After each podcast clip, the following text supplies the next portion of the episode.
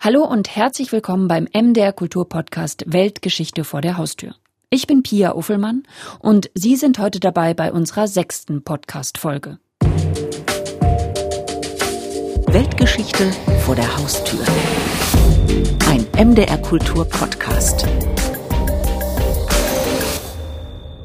Kinder brauchen ausreichend Platz und frische Luft, um gesund zu werden. Sie sind keine kleinen Erwachsenen. So oder so ähnlich hat der Hallenser Theologe und Pädagoge August Hermann Franke schon vor 300 Jahren gedacht und in Halle das erste Kinderkrankenhaus Deutschlands errichten lassen. Ein Vorreiter der modernen Medizin. Und damit starten wir in die neue Podcast-Folge Weltgeschichte vor der Haustür. In dem erzählen wir Ihnen alle zwei Wochen Geschichten, wo die Weltgeschichte ihre Spuren hier bei uns in Mitteldeutschland hinterlassen hat. Heute geht es also darum, wie Kinder am besten gesund werden. Und bevor M der Kulturgeschichtsreporter Hartmut Schade sie gleich mit nach Halle nimmt und von dem pietistisch geprägten Heilungsansatz dort im Kinderkrankenhaus berichtet, möchte ich sie gerne erst einmal in die Zeit hineinversetzen. Vor 300 Jahren. Das war 1721. Das war eine Zeit, in der man noch gar nicht wusste, dass es Viren und Bakterien gibt und Medizin noch ganz anders gedacht wurde. Oder Hartmut? Ja, genau, Pia.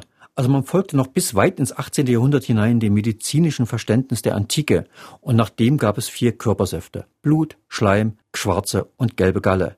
Und die haben jeweils ihre spezifische Beschaffenheit, nämlich warm, kalt, trocken und feucht.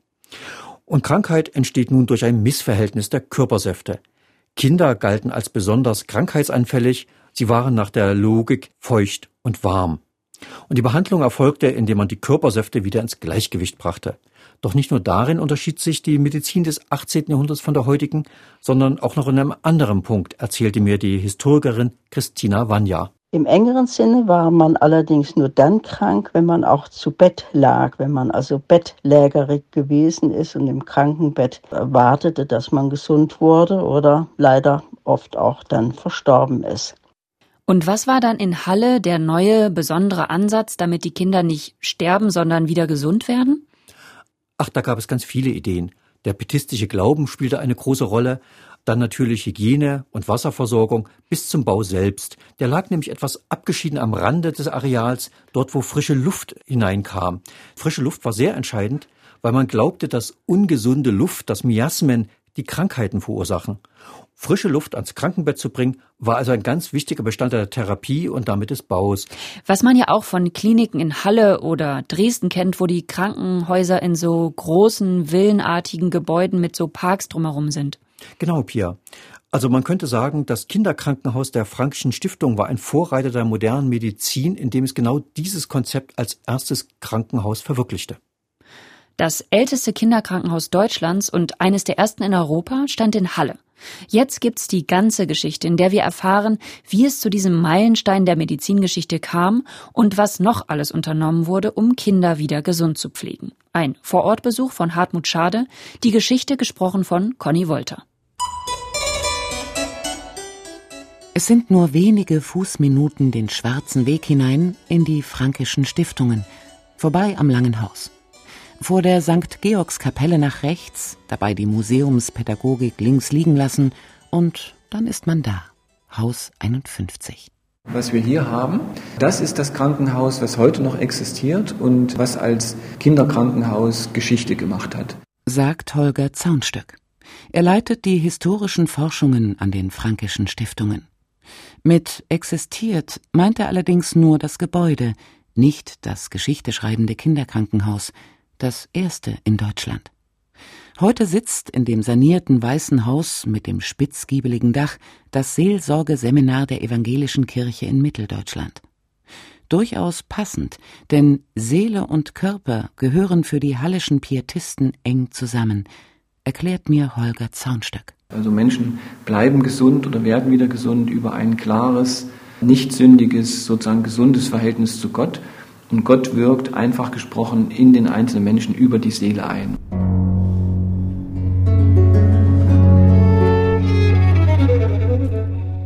Doch bevor wir eintauchen in die Feinheiten der pietistischen Medizin, sollten wir erst einmal einen Blick auf die Zeit vor rund 300 Jahren werfen, als August Hermann Franke in Glauchau, damals ein eher übel beleumundeter Vorort von Halle, ein Waisenhaus errichtet, was im Übrigen auch wieder medizinhistorische Gründe hat. Als Franke Ostern 1695 vier Taler und 16 Groschen in seiner Spendendose findet, ist die letzte Pestepidemie in Halle gerade mal ein Dutzend Jahre her. Der schwarze Tod hat die Einwohnerzahl halbiert. Nur noch 6000 Menschen leben in der Saalestadt. Darunter auch viele elternlose Kinder. Wenn Sie sich das sozusagen hier vor Augen führen, eben die Situation viele Kinder und hohe Kindersterblichkeit, dann sorgt das dafür, dass eine Notwendigkeit entsteht, sich ganz speziell mit dem Thema Gesundheit und Gesundheitsfürsorge zu beschäftigen. Der Historiker Thomas Grunewald erforscht seit Jahren das Gesundheitssystem der Stiftung. Denn hier schufen Franke und seine Mitstreiter nicht nur die weithin berühmte und vorbildliche Schulstadt, sondern ein ebenso innovatives Gesundheitswesen. Wir wissen jetzt, dass dieses komplexe Gesamtgebäudeensemble genauso gut als eine Gesundheitstopographie zu verstehen ist.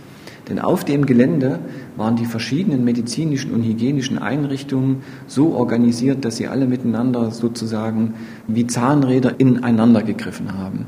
Da ist zum einen die Wasserversorgung. Sauberes Trinkwasser und Beseitigung des Abwassers sind jahrhundertelang ein großes hygienisches Problem der Städte. Frankes Schulstadt wird durch ein fünf Kilometer langes Röhrensystem mit frischem Wasser aus zwei Quellen versorgt. Die lagen am heutigen Lutherplatz und in der Nähe des Südfriedhofes. Frankes Anstalt liegt tiefer, und so nutzt man das natürliche Gefälle für die Wasserleitung aus. Die führt eben hier aus dem Südteil oben in den Innenhof hinein, den gesamten Innenhof herunter, durch den Speisesaal, durch die Küche hindurch, zum Back- und Brauhaus und dann wieder hinaus aus der Stiftung, wo dann die Hähne für die Bürgerschaft standen. Sodass also Back- und Brauhaus, Speisesaal, Küche, aber auch in der zweiten Leitung hier das Krankenhaus überall Wasserentnahmestellen hatten. Das Waisenhaus Wasser galt in Halle als vorzüglich. Betuchte Studenten schickten ihre Mägde extra zum Brunnen am heutigen Frankeplatz, und sogar vom Petersberg kamen die Leute, um hier Wasser zu holen. Mit sauberem Quellwasser hat Franke schon mal eine wichtige hygienische Voraussetzung geschaffen. Die zweite sind die Krankenstuben. Plural. Denn es gibt eben auf dem Gelände nicht nur das erste deutsche Kinderkrankenhaus, sondern jede der vier Schulen für adlige Bürger, Waisenknaben und Waisenmädchen hat eine eigene Krankenstube. Dort werden die leichteren Fälle behandelt. Wer schwer erkrankt, kommt in das Krankenhaus. Ein erstes, in einer umgebauten Scheune errichtet, erweist sich bald als untauglich, und so wird 1721 der Grundstein für ein neues Krankenhaus gelegt. Die Idee ist nicht völlig neu, aber dass ein ganzes Haus den kranken Kindern und Jugendlichen gewidmet wurde. Das ist eine Besonderheit und ich würde schon hier die Geschichte des Kinderkrankenhauses gerne beginnen lassen. Die das sagt, ist Christina Vanya ebenfalls Historikerin. Ihr Spezialgebiet ist die Krankenhaus- und Medizingeschichte. Der Krankenhausneubau von Halle nimmt Innovationen späterer Jahrhunderte vorweg. Licht und Luft. Und das hatte einen spezifischen, auf die Antike zurückgehenden Grund, nämlich die Miasmenlehre. Man stellte sich vor, dass über die Luft krankheitsschädigende Materien in den Körper eindringen und den Menschen dann krank machen. Das hat sich im Grunde hier auch noch in den frankischen Stiftungen gespiegelt und spielt noch eine Rolle bis eigentlich zu Beginn des 20. Jahrhunderts. Noch um 1900 wurde darauf geachtet, dass die Krankenhäuser viel Licht und Luft hatten und Gärten herum angelegt wurden.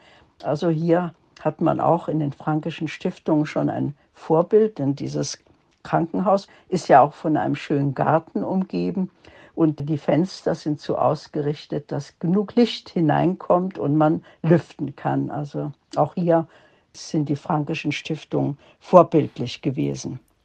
Die alten Klinikgelände in Halle, Magdeburg und Dresden mit ihren fast villenartigen Backsteinbauten mit großen Fenstern für viel Licht und Luft, der parkähnlichen Anlage zeigen noch heute die Spuren dieses Ideals. das erstmals August Hermann Franke mit seinem Kinderkrankenhaus realisiert hat. Und insofern ist unser kleines Krankenhaus mit größeren, viel, viel größeren Konzepten wie etwa die Charité in, in Berlin schon am, mit am Beginn einer Entwicklung, die dann die Hospital- und Krankenhausgeschichte verändert und mitgeprägt hat.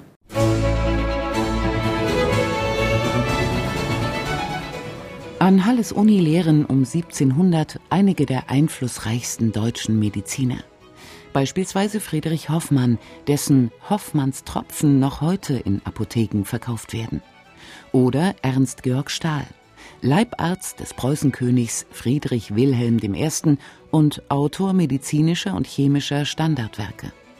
Der widerspricht damals populären Auffassungen vom Körper als reine Maschine, meint, es brauche eine Lebenskraft, Anima genannt.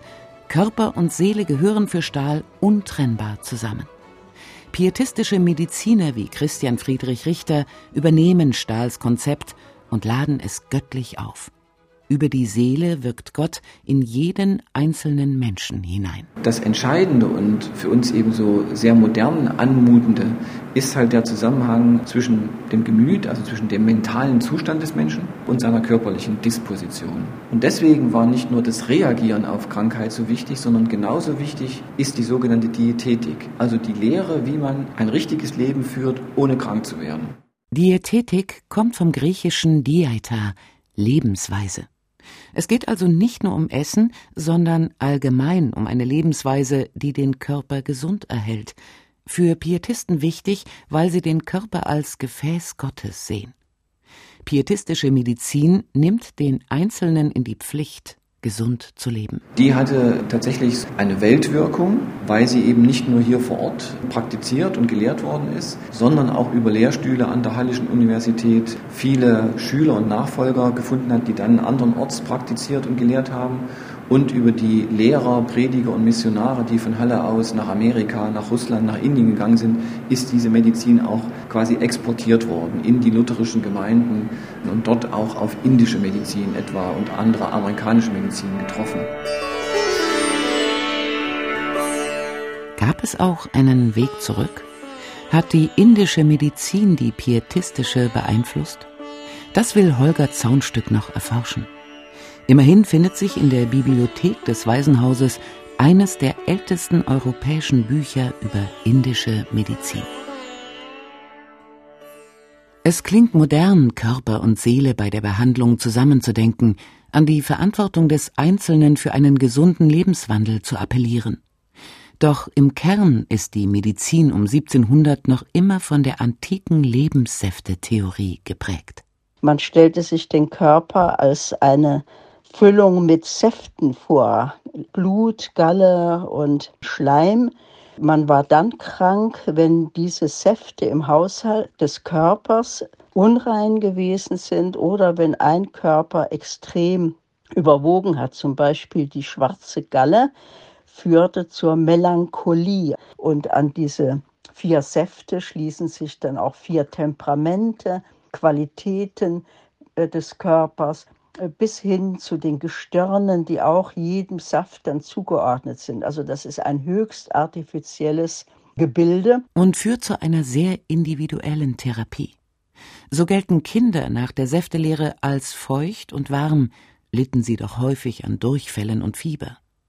Doch wird Fieber bei einem Johann Friedrich anders behandelt als bei Karl Christoph oder Margarete Elisabeth. Schließlich muss das jeweilige Temperament, die Sterne, aber auch die Jahreszeit berücksichtigt werden. Wie genau die Kinder in Frankes Kinderkrankenhaus behandelt wurden, weiß man nicht. Krankenakten sind nicht überliefert. Die Medizinhistorikerin Christina Vanya glaubt, es sei ähnlich wie heute gewesen. Man hat Kinder weniger mit den starken äh, Medikamenten versorgt, im Grunde ähnlich wie heute, wo man ja auch zurückhaltend ist bei der Behandlung von Kindern. Für Erwachsene galt ja doch eine drastische Therapie mit Aderlass, Schröpfen, mit Abführmitteln und so weiter. Und bei den Kindern war man deutlich zurückhaltender. Und es gab natürlich eine umfassende Pharmazie mit Essenzen und äh, Tees und Salben und so weiter. Wir kennen ja die Apotheke in Halle von Franke und viele Dinge wurden auch für Kinder verwandt. Die Apotheke, die berühmte Waisenhausapotheke, sie gehört natürlich auch von Anfang an zum Gesundheitskonzept Frankes. 1698 also drei Jahre nach dem Start von Frankes Schul- und Waisenhausprojekt, wird sie gegründet. Weil eben, Sie erinnern sich an die Gesundheitstopographie, Medizintopographie, von der wir vorhin gesprochen haben, eben auch hier in den Stiftungen die Medikamente selbst hergestellt worden sind. Es gab große Labore, in denen Medikamente auf alchemistischer Basis für den Eigenbedarf hergestellt worden sind, aber auch für die Anwendung in der berühmten Armensprechstunde, wo monatlich bis zu 1000 Arme und Bettler kostenfrei medizinisch versorgt worden sind. Auf die Armensprechstunde, die Holger Zaunstöck erwähnt, wird noch zurückzukommen sein. Sie steht für eine andere, wegweisende Idee im Gesundheitskosmos der Frankischen Stiftungen.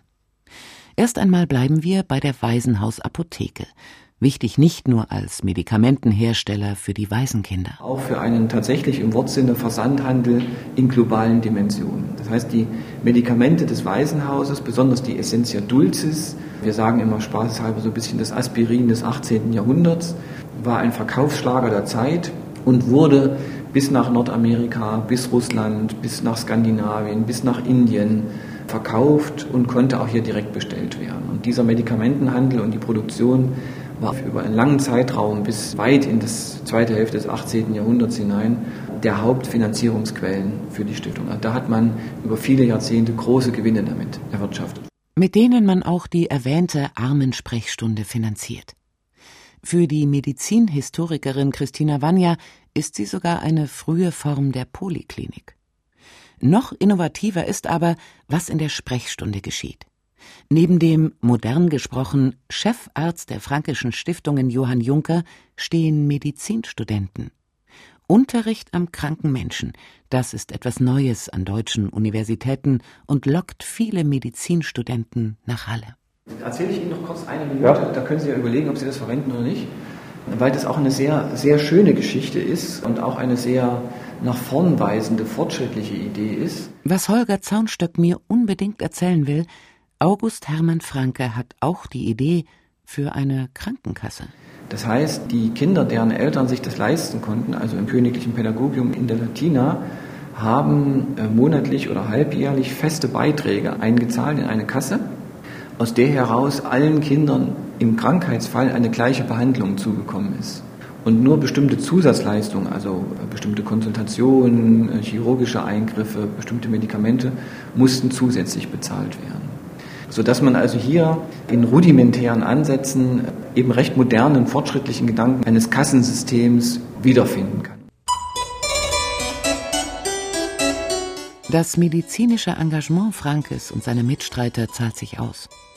Normalerweise sind Waisenhäuser um 1700 Todesfallen für Kinder. Eine Sterblichkeit von einem Drittel ist normal. In den fränkischen Stiftungen liegt sie in dem Jahrhundert nach der Gründung bei weniger als fünf Prozent. Und das ganz ohne Wunderelixier aus der Waisenhausapotheke und nicht einmal mit einer besonderen Idee.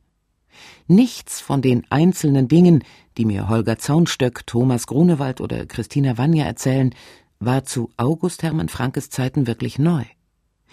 Das Krankenhaus hatte Vorläufer in Kinderkrankenstuben der Hospitäler, es gab Zunft und Witwenkassen zur gegenseitigen Hilfe. Jedem Kind ein eigenes Bett zu geben, wurde schon in holländischen Waisenhäusern praktiziert. Die große Leistung bestand darin, alles medizinische und hygienische Wissen der Zeit zu bündeln und in der Frankischen Stiftung auch umzusetzen. Die Schulstadt wird so zu einer Gesundheitsstadt und schreibt damit Geschichte. Weltgeschichte vor der Haustür ein MDR Kultur Podcast. Das war die sechste Ausgabe vom MDR Kultur Podcast Weltgeschichte vor der Haustür zum ersten Kinderkrankenhaus in Deutschland, gegründet vor 300 Jahren in Halle. Die Jahresausstellung in den Frankschen Stiftungen, wo Sie noch mehr zu Heilen an Leib und Seele im 18. Jahrhundert lernen können, die ist noch bis zum 13. Oktober zu sehen. Die weiteren Folgen vom MDR Kultur Podcast Weltgeschichte vor der Haustür können Sie natürlich auch nachhören auf mdrkultur.de oder in der ARD Audiothek. Dort ist dann auch in zwei Wochen die nächste Podcast-Folge zu hören. Dann geht es nach Grauper, in den kleinen Ort wenige Kilometer vor Dresden, wo Richard Wagner intensiv an seiner Oper Lohengrin gearbeitet hat. Mir bleibt noch zu sagen, schön, dass Sie bei dieser Folge Weltgeschichte vor der Haustür wieder dabei waren. Ich bin Pia Uffelmann und sage Tschüss bis in zwei Wochen.